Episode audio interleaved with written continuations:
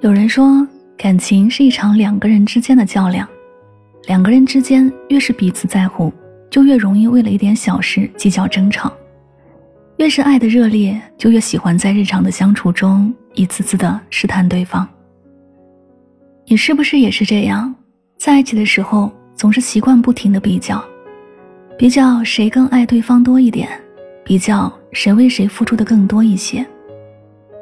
原本这样的试探和较量，只是想确定彼此间的感情是不是还一如往常的热烈。但久而久之，你却会慢慢发现，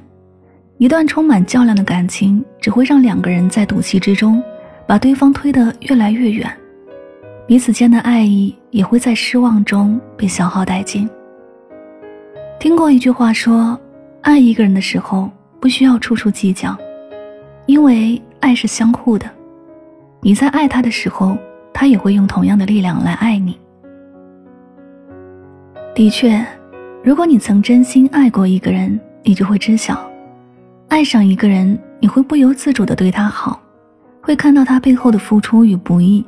也自然愿意包容他偶尔的坏脾气。在一个爱你的人面前无休止的较量，也不过是在消磨爱意罢了，